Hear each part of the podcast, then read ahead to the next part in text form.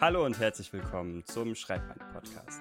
Der Podcast, in dem Autorinnen und Autoren eingeladen werden, um zu schauen, wie die so an das Thema eigenes Buchschreiben herangehen. Und bevor ich den heutigen Gast vorstelle, noch vorab die brandheiße neue Info, denn das ist die erste Folge, die ihr auch im Videoformat schauen könnt. Und dafür die Info, wenn ihr das Ganze über Spotify hört, diesen Podcast, dann könnt ihr jetzt, wenn ihr den Bildschirm aus habt, gerne euer Handy anmachen und auf die Folge klicken. Und bitte nicht erschrecken, dann seht ihr mich. Ähm, das ist so ein bisschen wie ein guter Wein. Je länger ihr mich seht, desto weniger schlimm wird es. Aber hallo, hier sind wir, live und in Farbe. Und für alle Nicht-Spotify-Nutzenden haben wir für euch den YouTube-Kanal unter dem Namen Schreib mein Podcast, wo ihr dann das Videoformat nachschauen könnt. Wenn ihr aber sagt, oh, Audio ist mir doch lieber, das ist das Tolle, ihr könnt es dann einfach im Audio hören. Das heißt, für jeden ist jetzt ab sofort was dabei. Und den Link zum YouTube-Kanal findet ihr in den Show Notes. Aber genug über die neuen Infos. Wir wollen ja heute ein bisschen quatschen. Und dafür habe ich Lizzie Waters im Podcast. Sie ist äh, Autorin des Romantasy-Buches Was mir fehlt. Das ist der erste Teil einer Dialogie. Das heißt, es kommt sogar noch ein spannender zweiter Teil. Und es ist gleichzeitig auch ihr erster Roman, ihr Debütroman. Dieser steht seit Juni diesen Jahres als E-Book und Taschenbuch zur Verfügung. Und nochmal, wie gehabt, die Informationen am Anfang, alle in der Folge genannten Links, findet ihr in den Show Notes. Aber wir haben jetzt so viel geredet, ich bin ganz alleine, deswegen hole ich mir die liebe Lizzie jetzt im Podcast hinzu. Liebe Lizzie, herzlich willkommen im Schreib mein Podcast. Hi, schön, dass ich da sein darf. ja, cool, dass du auf jeden Fall zugesagt hast. Tatsächlich habe ich zur Feier des Tages eine Überraschung vorbereitet. Das ist super spontan. Ich weiß nicht, ob es funktioniert. Äh, es könnte jetzt sehr unangenehm werden, wenn es nicht funktioniert. Uh, das hat funktioniert. Cool. Wie cool. Ja, jetzt sind wir eingestimmt hier auf die ja, Audi. Also jetzt, jetzt geht's ab hier. genau. Aber wir sind ja nicht hier, um Party zu machen. Also unter anderem sind wir das. Aber wir sind natürlich auch hier, um über das Schreiben zu reden und über ja, wie du schreibst. Und ich mache das immer am Anfang ganz gerne so, ähm, dass die Zuhörerinnen und Zuhörer und jetzt auch Zuschauerinnen und Zuschauer dich besser kennenlernen. Ähm, erzähl doch mal, was machst du denn neben dem Schreiben? Oh, ich mache so einiges neben dem Schreiben. Ich glaube, ich mache sogar vielleicht viel zu viel. ähm, aber ich glaube so, also ich habe natürlich einen Brotjob. Ich arbeite als Psychologin, habe Psychologie studiert ähm, und arbeite jetzt in der Reha-Klinik ganz frisch. Ähm, und ansonsten tanze ich viel. Ich habe früher Meisterschaften getanzt und ähm, auch einige Shows getanzt. Das mache ich jetzt noch so ein bisschen hobbymäßig. Ähm, ja, und sonst bin ich viel draußen in der Natur und treffe mich mit Menschen und bin auf Bookstagram unterwegs und tausche mich da übers Schreiben aus. Das sind gerade, glaube ich, so die, die Hauptthemen in meinem Leben. Was ich da immer spannend finde, ähm, jetzt mal natürlich in Richtung äh, Psychologie, den Brotjob oder, oder auch generell ähm, die ganzen anderen Hobbys, die du hast. Was sind da denn ähm, Bereiche, die, sage ich mal, dich beim Schreiben beeinflusst haben im Sinne, du konntest irgendwie was adaptieren, aufschreiben oder vielleicht auch spannend andersrum, dass du etwas vom Schreiben zum Beispiel im Beruf mitgenommen hast, was dir irgendwie weitergeholfen hat? Hm, das ist voll die spannende Frage. Ähm, ich, also ich glaube, dass ein Bereich, der auf jeden Fall meinen Brotjob mit dem Schreiben verbindet, ist äh, Empathie, würde ich es jetzt mal nennen. Also ich glaube, sowohl beim Schreiben als auch bei mir auf der Arbeit ähm, muss und darf ich mich in irgendwie, ja, in besondere Charaktere hineinversetzen. Irgendwie muss ich mich, mich, mich mit Menschen befassen. Und ähm, ja, habe ich so den Anspruch an mich, manchmal entwickeln sich Figuren ja auch ganz von selber und man muss die selber erstmal ein bisschen kennenlernen, wie ist die Figur überhaupt so. Ja. Und auch auf der Arbeit irgendwie so ein bisschen hinter die Fassade, oder was heißt hinter die Fassade, auch hinter die Diagnose zu gucken und zu gucken, was ist eigentlich der ganze Mensch, der da hinten dran hängt. Und da habe ich unfassbar viel Freude dran, mich mit diesen Menschen zu beschäftigen und mir andersrum dann auch beim Schreiben tiefgreifende Charaktere zu überlegen, die halt mehr sind als ihre Mission oder ihr Love Interest oder was mhm. in die mhm. Richtung. Ja, das ist ja auch so ein Punkt, den man, ich glaube, relativ häufig hört, wenn man sich mit dem Schreibhandwerk beschäftigt, dass man äh, versuchen sollte, Figuren und Charaktere zu schaffen, die irgendwie vielschichtig sind, so wie, die, wie du auch schon gesagt hast, wie wir Menschen in, in der Realität, was das Ganze auch natürlich dann spannender macht. Und ich weiß nicht, wie du das empfindest, kannst du ja gleich gerne sagen. Aber ich habe so ein bisschen das Empfinden, wenn ich mich an Geschichten, sei es jetzt Filme oder Bücher, ähm, zurückerinnere, dann sind es meistens eher irgendwie Figuren, die interessant waren, die mir im Gedächtnis bleiben, als ähm, jetzt dann eher irgendwelche Handlungen. Vielleicht noch Plot-Twist, aber was einem, glaube ich, am ehesten dann immer im Gedächtnis bleibt oder wo man zuerst denkt, sind, glaube ich, die Figuren. Wie sieht das bei dir aus? Ja, absolut. Also ich glaube, äh, generell ist es so, dass es vor allem auch die Emotionen sind, also das denke ich, wir erinnern uns auch irgendwie an die Emotionen, die ausgelöst werden.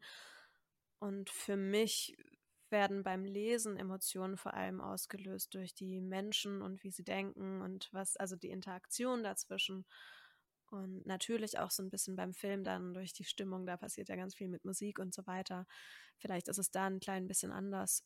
Aber ich muss schon auch sagen, wenn, wenn mich jetzt zum Beispiel der Protagonist, die Protagonistin so gar nicht packt, dann kann ich auch mit dem Film oder mit dem Roman nichts anfangen. Also mir ist es, glaube ich, schon richtig wichtig, dass da auch eine ganze Figur hinten dran steckt. Und dann ist auch die Story gar nicht so wichtig, wenn ich irgendwie Spaß mit dem Mensch, mit der Figur habe. Ja, also sehe ich auch so. Ich glaube, gerade da man vor allem den Protagonisten oder die Protagonistin ähm, ja den Großteil des Buches oder der, der, der Geschichte verfolgt, ähm, muss die schon auch wirklich die Person sein, die einem dann, äh, ja, die ein, für einen interessant ist, um dann wissen mhm. zu wollen, okay, wie, was passiert denn als nächstes oder wie reagiert sie denn auf die Situation? Also es geht ja eher darum, für, also finde ich, ähm, wie reagiert die Figur darauf, anstatt, okay, was passiert als nächstes? Mhm. Ja, absolut. Ich habe letztes Mal so einen spannenden Beitrag darüber gelesen, da hat eine ähm, darüber geschrieben, dass sie ein Buch gelesen hat, wo sie den Protagonist so richtig ähm, also gar nicht unsympathisch. Also der, also der Protagonist war ein Bösewicht und sie fand natürlich alles irgendwie auch richtig scheiße, was er macht teilweise, weil er halt super böse war. Und aber gleichzeitig hatte er irgendwie auch so eine Nachvollziehbarkeit, dass man das Gefühl hatte, man ist so nah dran. Und das hat es dann wiederum so fesselnd und spannend gemacht. Also vielleicht muss es gar nicht irgendwie die Person sein, mit der man auch abhängen würde im echten Leben sondern aber halt eine, die irgendwie nachvollziehbar ist oder die einen packt aufgrund von irgendwelchen Eigenschaften, Ticks, Angewohnheiten, irgendwas, was einem vielleicht auch mit der Person verbindet. Hm. Apropos ähm, aus der Realität, ähm, was ich auch immer spannend finde, wie sieht denn so ein typischer Tag in deinem Leben aus? Dann auch so in, in Bezug auf, wie viel Raum nimmt denn das Schreiben in deinem Alltag ein? Also, ich habe ja jetzt gerade, wie du auch schon erwähnt hast, ich habe jetzt gerade meine erste Veröffentlichung hinter mir und ich muss sagen, da hatten wir im Vorfeld auch schon so ein bisschen, habe ich mal anklingen lassen, so eine Veröffentlichung, die hat am Ende wenig mit Schreiben zu tun.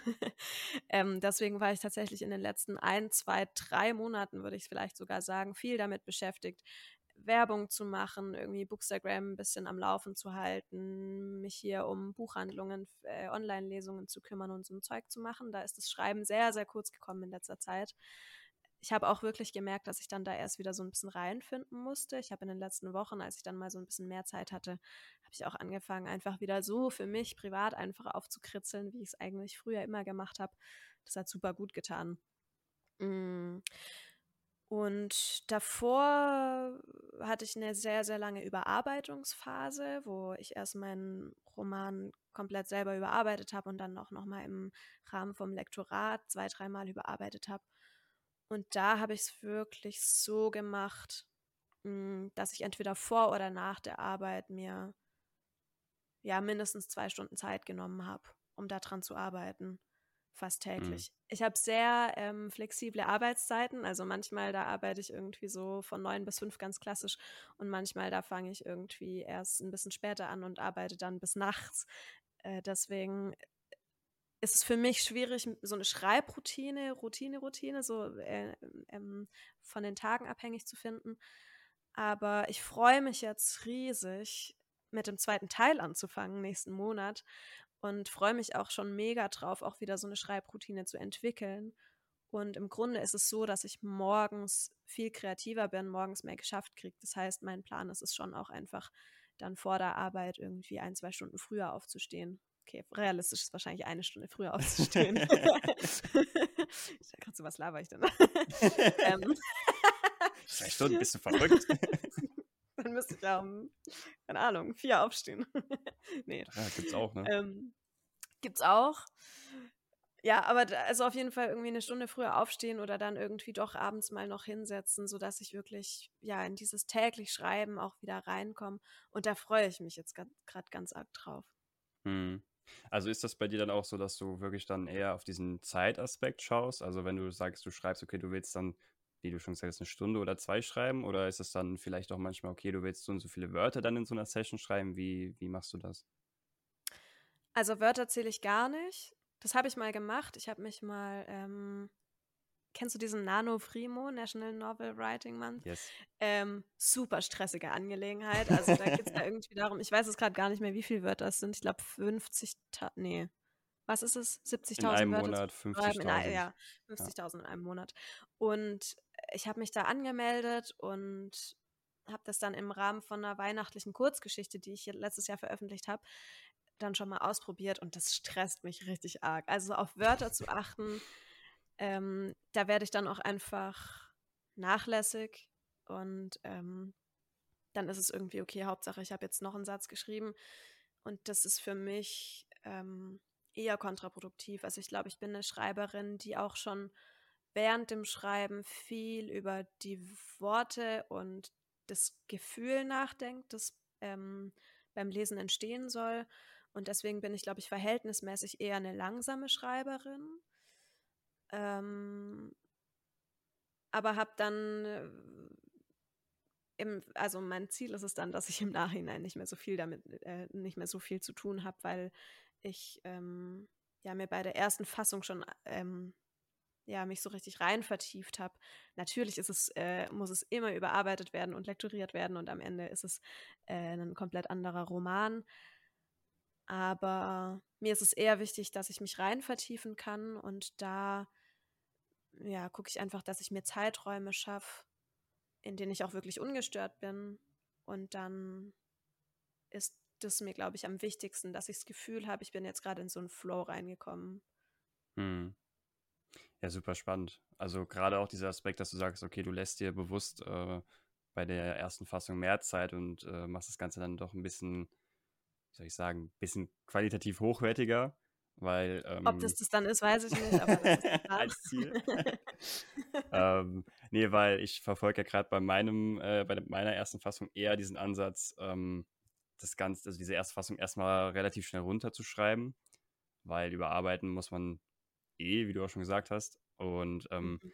aber ich glaube, das ist auch so ein bisschen da, davon abgeleitet, weil ich relativ lange rumgedümpelt habe und dann da mal ein bisschen was geschrieben habe und da mal und das irgendwie jetzt schon über Jahre so ein bisschen sich zieht. Und ich jetzt dann wirklich gesagt habe, okay, ähm, es, äh, das erste Mal wird eh nicht perfekt, du wirst dich eh dran setzen, schreib es doch erstmal einfach nur runter, weil dann hast du quasi schon mal ein Fundament, womit du dann arbeiten kannst. Ähm, aber da ist halt auch wieder spannend zu sehen, wie unterschiedlich ähm, man ans Schreiben herangehen kann und wie es trotzdem bei jedem dann anders funktionieren kann. Also es gibt ja kein eins zu eins Rezept. Total, wie bei allem. Und ich muss aber auch sagen, dass ich super gespannt bin, wie das jetzt beim zweiten, beim dritten, beim vierten Buch wird. Weil ich glaube, so, das kannst du bestimmt auch sagen, Elias, dies, dieser erste Roman hat ja auch irgendwie so, so was Magisches. Oh, ich schreibe mein erstes Buch und irgendwie dann wird es immer größer. Und das, also ich glaube, mit dem ersten Roman ist so ganz, ganz viel, ja, so, so was ganz Emotionales damit verbunden. Und ähm, beim zweiten Mal weiß man dann schon so ein bisschen, wie der Hase läuft. Man weiß auch irgendwie aus dem Lektorat dann schon, was, welche Formulierungen sind irgendwie vielleicht nicht so gut oder da kommt da es nicht so rüber, weil, wie ich mir das in meinem Kopf vorgestellt habe. Ähm, deswegen bin ich mir zu 100% sicher, dass das jetzt beim zweiten Roman auch irgendwie ein ganz, eine ganz andere Erfahrung wird als bei diesem Mammutprojekt Debütroman. ja, nee, das, da, da, da, stimme ich dir auf jeden Fall zu. Ich glaube, gerade auch der Aspekt, ähm, dass man beim ersten Mal ja noch nicht ähm, diese Hürde geschafft hat, sagen kann, ich habe schon mal ein ganzes Manuskript geschrieben, dass da, glaube ich, auch äh, so Dinge wie Selbstzweifel noch wesentlich leichter an einen rankommen. Also klar, gerade auch durch den Podcast mit anderen Autorinnen und Autoren weiß ich, okay, das, das verfolgt dann immer so ein bisschen, egal wie viele Bücher man geschrieben hat. Aber ich ja. glaube, es wird äh, weniger oder man weiß damit dann schon eher umzugehen, als es beim ersten Mal, wo man wirklich dann, wie du schon sagst, auch dann noch nicht irgendwie auf Formulierungen achtet, die man dann vielleicht beim ersten Roman dann beim Lektorat mitbekommen hat, oh, das solltest du anders machen. Ähm, ja, ich glaube, das ist schon ein bisschen was anderes. Ja, Absolut. Ich glaube es auch. Und ähm, ja, beim ersten Roman weiß man ja auch dann, äh, also im besten Fall hat man irgendwie auch ein paar Menschen gehabt, die das Ganze irgendwie gut finden und ähm, wo man sich auch vielleicht so ein bisschen drauf stützen kann. So, es gibt, auch wenn es andere vielleicht doof finden, ich weiß nicht, ähm, ich glaube, es gibt immer Menschen, die den Roman irgendwie nicht, also die mit, damit nicht so viel anfangen können. Aber es wird auch immer Menschen geben, die man mit, mit der Geschichte irgendwie ein bisschen berühren kann. Und sich darauf zu stützen, ist bestimmt sehr beruhigend. Und ich glaube, wie du sagst, ich glaube, die Selbstzweifel, die gehören irgendwie dazu, aber ich kann mir vorstellen, dass es beim zweiten, dritten dann schon so ist, ah, ein Selbstzweifel. Okay. das hatte ich schon mal. Auf den hatte ich jetzt gewartet. Ah, du bist da, okay, chillig. kann ich wieder ein bisschen beiseite schieben. Also so weißt du, wie ich meine, dieses, ja, ja. Ähm, Man hat es schon mal durchlebt. Es, es, es über, überschwemmt einen vielleicht nicht so. Ja. ja. Was ich auch spannend finde, ähm, das Thema Pseudonyme also klar, man hatte schon mal jetzt im Podcast Leute, die Pseudonyme haben, aber irgendwie, wie das Schicksal es so will, habe ich mich jetzt vor kurzem öfter mit dem Thema auseinandergesetzt. Dann dachte ich mir, okay, dann frage ich dich doch einfach das erste Mal äh, zu diesem Thema im Podcast. Ähm, ich habe ja schon, oder beziehungsweise dich angekündigt, du schreibst ja unter dem Pseudonym Dizzy Waters. Natürlich sehr, sehr spannend oder eine sehr logische Frage. Warum hast du dich denn für ein Pseudonym generell erstmal entschieden? Also, dass ich ein Pseudonym habe, das hat für mich mehrere Gründe. Ähm, einer ist, dass ich das Schreiben im Sinne von Schreiben als Beruf, als Autorin, dass ich das von meinem privaten Leben trennen möchte. Ähm, ja, weil ich einfach natürlich mich auch irgendwie auf Bookstagram präsentiere und auch jetzt hier so, man sieht mich auf Bookstagram, mache ich Fotos und so weiter. Ähm, und ja, da ist es mir einfach auch recht, dass das trotzdem so ein bisschen separiert ist von dem, was ich dann doch privat mache. Und also ich lade da zum Beispiel auch keine Fotos hoch. Heute gehe ich mit meinen Freundinnen in die Stadt oder irgendwie sowas. Also ich finde, das ist für mich irgendwie angenehmer, das einfach getrennt zu haben. Auch dass das Private auch einfach privat bleibt. Und gleichzeitig ähm, ist es mir auch wichtig gewesen, gerade jetzt auch mit diesem neuen Job.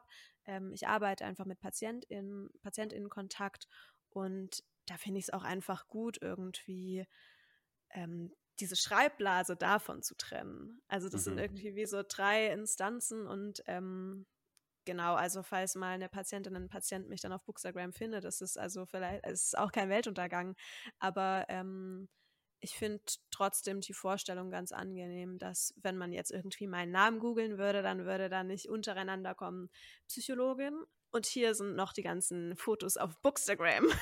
weißt du, wie ja. ich meine?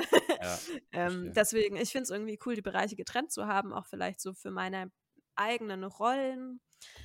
Und es kann gut sein, dass ich irgendwann sage, hey, ähm, das passt jetzt auch für mich und ich ähm, schreibe unter meinem echten Namen. Aber für jetzt fühlt sich einfach voll richtig an. Hm. Ja, aber also man hört, finde ich auf jeden Fall raus, dass ihr ähm, viele gute Gedanken drüber gemacht hast und das wirklich abgewogen hast. Und äh, auch spannend zu hören, dass du sagst, okay, vielleicht ist es ja auch irgendwann anders. Ähm, ist ja nicht in Stein gemeißelt, sage ich mal, aber dass es jetzt für dich einfach sich richtig anfühlt und dann einfach den Schritt so zu gehen. Voll.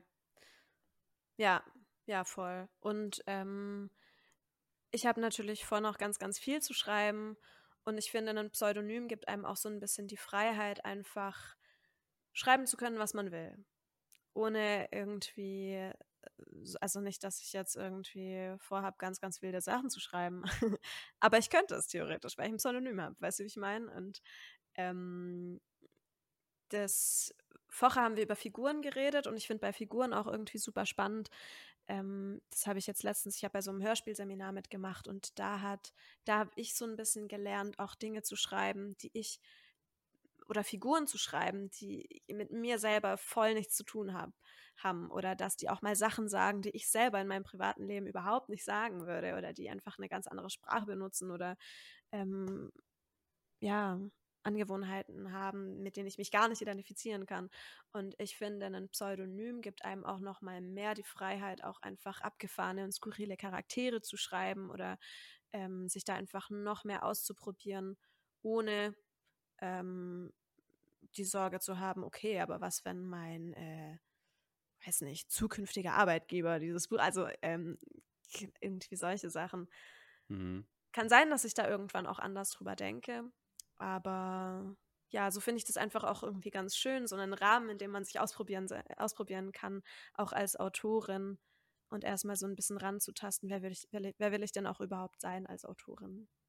Ja, da ist jetzt, also der Punkt mit den Figuren finde ich relativ spannend, weil da würde ich das jetzt, ähm, oder habe zumindest jetzt einen anderen Gedanken im Kopf, dass man ja auch unter seinem normalen Namen Figuren schreiben kann, äh, die nichts mit einem zu tun haben. Aber das ist ja dann eher, würde ich, also ich, ich behaupte es jetzt mal, es sollte eigentlich normaler Menschenverstand vom Leser sein, dass man nicht den Autoren mit den Figuren eins zu eins irgendwie in Verbindung bringt, sage ich mal. Also klar, also ne, es gibt ja in jeder Geschichte auch einen Bösewicht und nur weil man Bösewichten sich ausgedacht hat, der super fies ist, ist man nicht als Autor super fies. Also ja. Ähm, ich verstehe deinen Gedankengang ähm, mit dem Pseudonym, dass man dann auch irgendwie nicht damit so in Verbindung gebracht wird.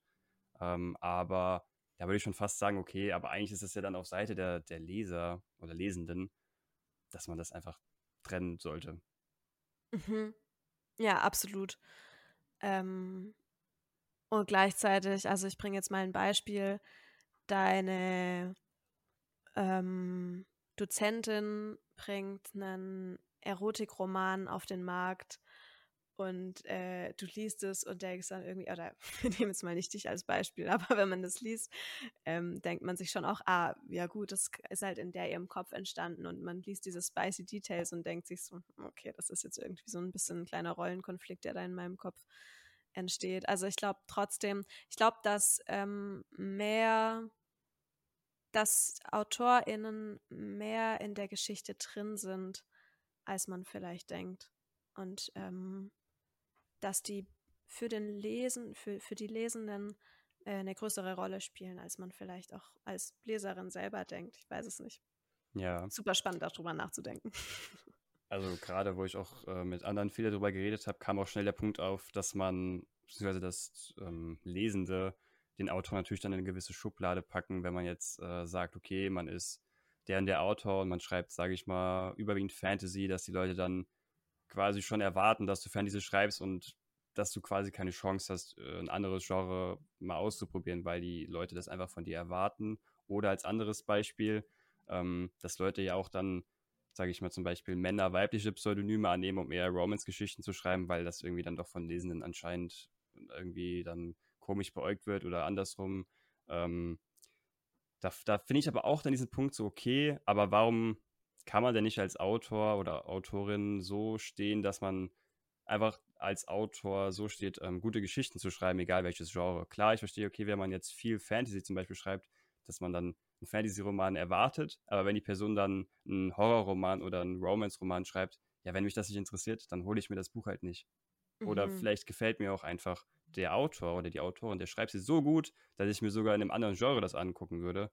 Aber ich finde einfach diese Vorstellung irgendwie schade, dass man sich ein Pseudonym anschaffen muss, nur um ähm, in einem anderen Genre zu schreiben, wo man Lust drauf hat, dass die Lesenden das akzeptieren. Mhm, absolut. Und auch marketingtechnisch. Also ich hatte gerade das auch dieses geschlechterspezifische Beispiel im Kopf. Ähm, das äh, andersrum hast du gesagt, andersrum ist es ja oft so, dass ähm, viele Autorinnen, die Krimis schreiben, sich ein männlich gelesenes Pseudonym geben, einfach weil sich es besser verkauft. Also marketingtechnisch ist das leider wirklich eine Frage, die man sich stellen muss. Und ähm, genau, vielleicht auch im Romantasy-Bereich. Also es kann gut sein, dass vielleicht, wenn ich meinen normalen Namen verwendet hätte, der so ein klassisch deutscher Name, da weiß nicht, ob, äh, wenn man das dann sieht, denkt man sich, oh, ob die gute Romantasy schreibt, weiß nicht. Also hm. ich glaube, dass da super viele Schubladen mit am Start sind, was natürlich total traurig ist. Also ich finde es einfach super traurig, dass ähm, gerade diese Autorinnen nicht einfach mit ihren Krimis auch als Frau gelesen werden. Also finde ich total abgefahren. Ja, also bin ich total bei dir. Und äh, kann ich natürlich auch so ein bisschen anti sein. Ich habe auf jeden Fall für mich äh, festgelegt, dass ich das nicht in einem Pseudonym machen werde. Offensichtlich mhm. äh, tue ich auch schon schreibmeint äh, offenkundig äh, kommunizieren, dass ich Elias heiße ähm, und habe auch mhm. das Ziel, dann, wenn ich meine Bücher veröffentliche, auch meinen richtigen Namen zu verwenden.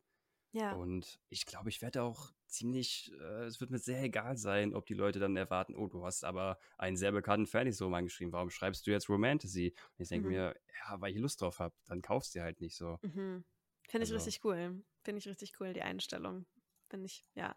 Und ähm, wenn ich mir deinen Namen so angucke, ich finde, der, der würde sich ziemlich gut auf so einem Buchcover machen. Der ist sehr knackig. Ich glaube, den kann man schön verpacken. Jetzt kann ich so sagen, das ist eigentlich mein Pseudonym. Ich wollte nur checken, ob der gut ist. Jetzt kann ich ihn ja weiterbehalten. Ich muss keinen Jetzt kannst du es behalten, ja, ja. Sehr gut. ist abgesegnet. Ähm, was ich auch spannend finde, ähm, ich meine, das in einem Post von dir gel gelesen zu haben, dein Pseudonym hat ja auch eine gewisse Bedeutung. Ich weiß nicht, ob du da ein bisschen mehr drüber erzählen magst. Voll gerne. Ähm, ich weiß nicht, ob du Siddhartha von Hermann Hesse gelesen hast. Ähm, ist eins meiner, für alle, die das, für alle, die gerade nicht das Video gucken, Elias schüttelt den Kopf. es scheint nein, ihm ein bisschen nein. peinlich zu sein, dass er so einen Klassiker nicht gelesen hat. noch nicht. Spaß. Noch nicht. Noch nicht. Äh, große Empfehlung. Nee, ähm, ja, meine Eltern haben mir mal dieses Buch geschenkt, als ich mich auf eine große Reise aufgemacht habe.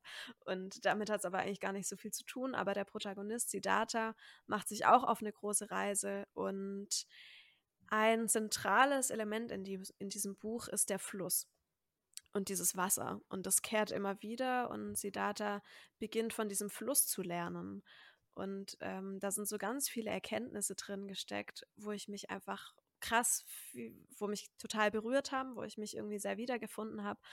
Und ähm, ja, wo einfach so diese Quintessenz, alles ist im Fluss.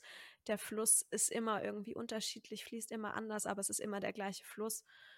Ähm, also ich kann das an, nicht so gut erklären wie Hermann Hesse, natürlich. Aber das hat mich total bewegt und nicht mehr losgelassen seitdem. Das ist schon viele Jahre her, dass ich das gelesen habe. Und seitdem habe ich mich auch in meinem Studium und auch generell, ich mache viel mit Meditation und so weiter ähm, und habe mich viel mit diesem Thema Wasser und im Flusssein beschäftigt. Und ich finde auch einfach Wasser ein unfassbar ja, faszinierendes Element. Ich bin gern am Wasser, an Seen, an Flüssen, überall, wo Wasser ist, da fühle ich mich irgendwie wohl. Und ja, weil ich auch selber das Gefühl habe, da so ein bisschen immer wieder auch davon lernen zu können. Ich weiß jetzt nicht. Und deswegen habe ich mich für das Pseudonym Lizzie Waters entschieden. Lizzie einfach auch, weil das der Name war, mit dem ich auf Bookstagram gestartet bin und unter dem kannten mich dann auch schon viele. Mein Name auf Bookstagram ist Lizzie the Scriber. Und ähm, ja, dann kam dieser Nachname sozusagen dazu. Und für mich war klar, das muss ein Pseudonym sein, das eine Bedeutung hat, einfach damit ich es in drei Jahren auch noch okay finde. Und ja, ich glaube, ich glaube, das ist wie mit so einem guten Tattoo irgendwie. Mhm. Man muss sich das irgendwie gut überlegen. Man kann sich das gut überlegen, wenn man das möchte. Und ähm, für mich persönlich ist es so, dass es mir dann auch in zehn Jahren noch gefallen soll. Einfach weil ich vorhabe, ganz viel zu schreiben und auch ganz viel Verschiedenes zu schreiben und dann aber ein Pseudonym zu haben, das sich immer wie ich anfühlt. Und als ich mir das dann überlegt habe, ja, war das wie so ein, okay, das ist es halt einfach. Also das war für mich dann vollkommen klar, als ich das dann mal so aufgeschrieben hatte. Hm. Wobei ich sagen muss, also jetzt, wo ich mir den Namen jetzt äh, öfter angehört habe, also wenn das mit dem Schreiben vielleicht in ein paar Jahren dir nicht mehr so viel Spaß macht, ich könnte es mir auch sehr gut vorstellen, in so einer Getränkeabteilung, Lizzie Waters neben Wollweg und Fidschi-Wasser. Ich sehe es quasi schon vor mir. Also ich glaube, da hast du auch noch eine Option, vielleicht auch für Merchandise neben deinen Büchern. Ähm, okay. Ich glaube, das passt. Ja? Das könnte ein Match sein. Ja, das sehe ich. Okay, schreib's mal. Gibt es auf Spotify Kommentare? Ich glaube nicht. Aber jetzt auf YouTube. Würdet ihr es kaufen, Leute? ich überlege noch umzuschulen. Aber auch immer ein Plan B. vielleicht würde es dann heißen Lizzie's Waters. Oh, auch gut. Und dann gibt es so verschiedene so Birke und Basilikum, Rosmarin und was es jetzt so ganz abgespacete Sachen auf dem Markt gibt. Ja, ich, ich glaube, wir sind an einer heißen Sache auf okay, der Spur. Okay. Okay. Aber eine noch sehr heiße Sache ist natürlich dein Erstlingswerk, wo wir jetzt schon die ganze Zeit drumherum geredet haben. Aber ich würde sagen, wir kommen jetzt endlich mal mit den fiesen Fragen. Ah, du hast es sogar. Da ist es Leute, die, die das Video schauen, sie sehen es jetzt sogar. Wenn du schon gerade in der Hand hast, erzähl doch mal, worum geht es denn in dem Roman? Ähm, es geht um Nara. Nara ist 16 Jahre alt und ähm, der Leser, die Leserin weiß am Anfang genauso viel über die Protagonistin wie sie selbst, nämlich gar nichts. Nara erwacht im Krankenhaus und hat keine Erinnerungen mehr. Also sie leidet unter so einer retrograden Amnesie, würde man sagen, in meinem Job. das heißt, sie kann sich an nichts erinnern, was vor ihrem Unfall war. Äh, also was in der Vergangenheit liegt. Und ja, dann beginnt sie alles so ein bisschen neu kennenzulernen, ihre Familie, ihre Freundin, ihre Schule, auf die sie dann ganz neu geht. Und es ist ein Romantasy-Roman, das heißt, es gibt natürlich auch ein bisschen Love Story und es gibt aber natürlich auch ein bisschen Fantasy. Und zwar entdeckt Nara dann, dass sie übernatürlich empathische Fähigkeiten hat und die begleiten sie dann so ein bisschen. Und ja, ich glaube, es geht auch viel um Identität, wer bin ich, auf welche Seite gehöre ich. Es gibt zwei Clans, zwischen denen sie sich so ein bisschen entscheiden muss. Und ja, das ist natürlich nicht so leicht, wenn man gar nicht so richtig weiß, wer bin ich überhaupt und wer bin ich ohne meine Erinnerungen. Ich finde es auch gut, wie du gesagt hast. Ich glaube, es geht auch viel um Identität. So. Also ich habe das jetzt zwar geschrieben, ich habe mal gehört, es geht um Identität. Ich, ja, man muss mal reingucken. Ja, ja, ich muss mal wieder lesen, um dann um jetzt noch ein bisschen mehr drüber erzählen zu können. Nee, aber, aber was du da gerade ansprichst, das ist schon auch witzig, weil jetzt trudeln natürlich so die ersten Rezensionen ein und ich finde es halt, also ich finde es super schön zu sehen, was die Leute auch da lesen und was die sehen teilweise. Und da denke ich so, ja, Mann, okay, das war, das war zwar voll nicht beabsichtigt, aber fühle ich voll. Das ist richtig, also voll schön ja. irgendwie. Ähm, ja, ich glaube, ähm, vielleicht liest man es auch immer anders, je nach Lebenssituation. ja, das ist ja auch so ein bisschen wie im deutschen Unterricht, wenn es dann an die Interpretation geht. Da können ja die verschiedensten Sachen trotz des gleichen Textes äh, herauskommen. Das ist ja auch dann wie mit einem Buch. Ja, und ich finde es auch total natürlich eigentlich, weil diese Geschichte, die wird ja erst durchs Lesen zum Leben erweckt. Also die entsteht ja in den Köpfen und also ich finde eigentlich gerade das Schöne am Lesen und am Schreiben, dass diese Geschichten, also die Gefühle sind vielleicht ähnlich, die beim Lesen irgendwie aufkommen, aber die Geschichten sind trotzdem ganz, ganz unterschiedlich und das ist ja voll, also wie cool ist das denn bitte? Und sich darüber auch auszutauschen. Ja, Finde ich einen spannenden Punkt, ähm, um da kurz einzuklinken. Das finde ich auch ist so ein großer Unterschied zwischen Büchern und zum Beispiel Filmen oder Serien. Da hat man dann eher dieses Spannende als dieses Visuelle. Jeder sieht das Gleiche, jeder weiß, okay, so sah das aus. Wow, dieser Effekt, der war so cool. Oder wieder die Musik. Natürlich, okay, Musik ist mhm. natürlich auch ein großer äh, Faktor. Ähm, aber man hat natürlich auch dann den Schauspieler vor Augen. Aber bei einem Buch, da steht zwar das für jeden gleich, aber jeder stellt, jeder stellt sich dann ein anderes Bild drunter vor. Also wenn mhm. man die jetzt zeichnen würde, ähm, würde es ja wahrscheinlich nie das gleiche Bild zweimal geben. Und das ist ja dann auch einfach super, super spannend. Oder macht für mich so ein bisschen das, das Medium Buch aus. Ähm, Gerade auch, wie du gesagt hast, viele achten ja auch auf unterschiedliche Sachen. Ich zum Beispiel merke das stark, dass ich viel mehr auf Dialoge und Figuren achte, als jetzt auf Beschreibungen. Ich könnte hier in wahrscheinlich 90 Prozent der Bücher, die hier stehen, nicht irgendeine Stadt beschreiben in irgendwelchen Fantasy-Romanen, mhm. wie die aussah ja. oder irgendwelche Räume. Aber ich weiß, wie die Figuren irgendwie ticken und wie die irgendwie sich artikulieren und mit anderen interagieren. Aber andere könnten natürlich, also es gibt natürlich auch viele Leute, die dann viel Wert auf Beschreibung legen und sich das dann einfach bildlich viel mehr vorstellen, wie das da aussieht.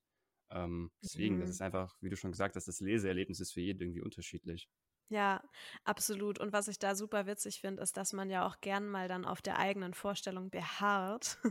auch wenn es dann, also, weiß nicht, bestes Beispiel, so manchmal stelle ich mir die Protagonistin vor und in meinem Kopf hat die halt braune Haare und dann so auf der 20. Seite, sie warf ihr blondes Haar nach hinten und man liest es so, ja, ja. Und weiterhin Moment. hat sie halt einfach braune Haare im Kopf. Also mir würde es nicht auffallen, aber. Ja, also ich glaube, man macht sich da schon auch ganz bewusst so das eigene Bild. Unbewusst bewusst. Mhm.